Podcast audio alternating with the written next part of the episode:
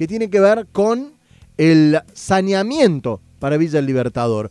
Para tener algunas precisiones, estamos ya en línea con el presidente del centro vecinal del barrio, él es Aldo Ortega, y le doy la bienvenida. Aldo, el gusto de saludarte, Jonah Cloner de este lado, ¿cómo te va? Hola, ¿cómo anda? Buen día, buen día para todos ahí, para la audiencia. Gracias, Aldo. Bueno, ¿qué, ¿qué, información manejan ustedes del centro vecinal con respecto a este anuncio que han realizado desde el municipio para el comienzo de obras de saneamiento para el barrio? Bueno, mira, eh, ayer, bueno, nosotros con los vecinos, bueno, es una de las obras que tanto venimos esperando. Eh, estamos en un grupo también acá con la gente que viene peleando por las obras de las cloacas, ¿no? Acá en el barrio y bueno, ayer en la mañana lo anoticiamos que empezaban las obras. ¿Qué implican estas obras? ¿Qué son? Más allá de las de cloacas que hay en algunas cuadras del barrio, en otras frenadas todavía, pero ¿qué más implican estas obras?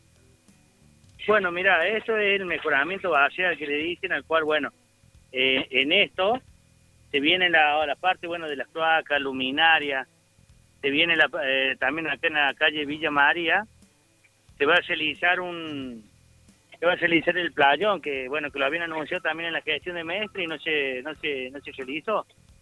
Claro. Así que bueno, eh, lo importante es que ayer empezaron de nuevo, bueno, y queremos seguir con los vecinos pidiendo que sea para todo Villa Libertador, porque la obra van a hacer en las 22 manzanas que quedan. Claro. Y también, bueno, la, no sé, modelación de la placita de la Virgencita, que le dice que está en la calle Avenida de Mayo y Chiclaya. Claro, que es la principal, ahí digamos el cruce, el punto neurálgico de Villa Libertador. Sí. Ahora, ¿les dieron, Sí, ¿les dieron fecha? hacer- Aldo, ¿les han dado tiempo Sí. de cuánto podrían llegar a llevar las obras en caso de que sea, eh, veámoslo de manera a- optimista, ¿no? Son 12 meses, 12 meses y todo va bien, dice. O sea, que Se van a hacer 631 conexión domiciliaria y bueno, en las 22 manzanas, ¿no? Dale. Que a- al lado de la gestión anterior, bueno, el vecino se le daba el caño, en otro se le dio un, un subsidio para que compraran las cosas y se conectaran. Bueno, esta vez uno, como quien dice, van a parece que han aprendido de los errores de la gestión anterior, a la cual, bueno, el- le dieron los caños a los vecinos y, y algunos no se conectaron todavía aún. ¿Y eso por, que pasa, eso por y, qué? ¿Porque bueno. los usan para otras cosas? ¿Porque no tienen para Mira, hacer la la- inversión? ¿Por, ¿Por qué motivo no lo hacen los vecinos?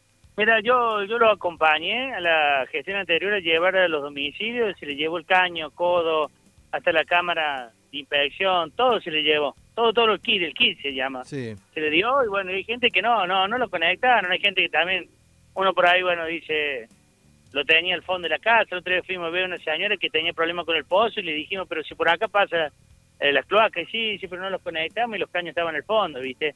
Eso ya también pasa Claro. por cada uno y también hay gente que no tiene para pagar a alguien que se lo haga porque vive solo. Bueno, en esta gestión ahora lo que lo dijeron, nos informaron que ellos se van a encargar de hacerle la conexión, de poner gente que le haga la conexión, todo. Bien, o sea Así que que, bueno. esto ya, ya comenzó, ya se ve movimiento a esta hora. Recién llegan a trabajar, justo nosotros estamos, yo soy empleo del COI, estamos trabajando acá en la calle Villa María, a la cual, bueno, están, empe- están trabajando todavía, así que... Bien, que no es un dato Sí. menor, Aldo, ¿no? Que a esta hora No. del, del día jueves 11 de marzo, hay que agendarlo, están comenzando con este anuncio que han realizado donde se invertirán 200 millones de pesos, Leo, según la información oficial de la MUNI. Claro, claro, claro, sí, así es. Y bueno, también eh, también eh, se le están ayudando a la gente que tenían problemas, habían gente que se lo habían intimado para que abandonaran su casa y algunos no lo hicieron, bueno, ahora por medio de la unidad ejecutora que el director es Fernando Masucci le están haciendo arreglar las casas a la gente. Eso también es un paso importante, ¿no? Porque más allá de las obras que, que se hagan, también hay gente que se le ha destruido la casa. Entonces, bueno, y en estos tiempos difíciles que vivimos, hay gente que no tiene para pagar un, un albañil, no tiene para comprar material.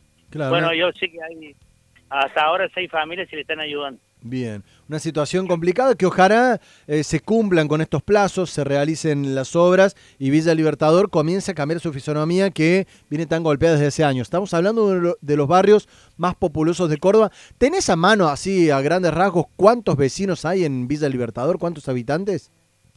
Mira, en un censo en el 2000, 2010 Sí. había 170 mil. 170 mil vecinos hace Sí. poco más de 10 años, con lo cual imaginamos que puede haber más habitantes todavía. Aldo Ortega, presidente del Centro Vecinal de Villa Libertador,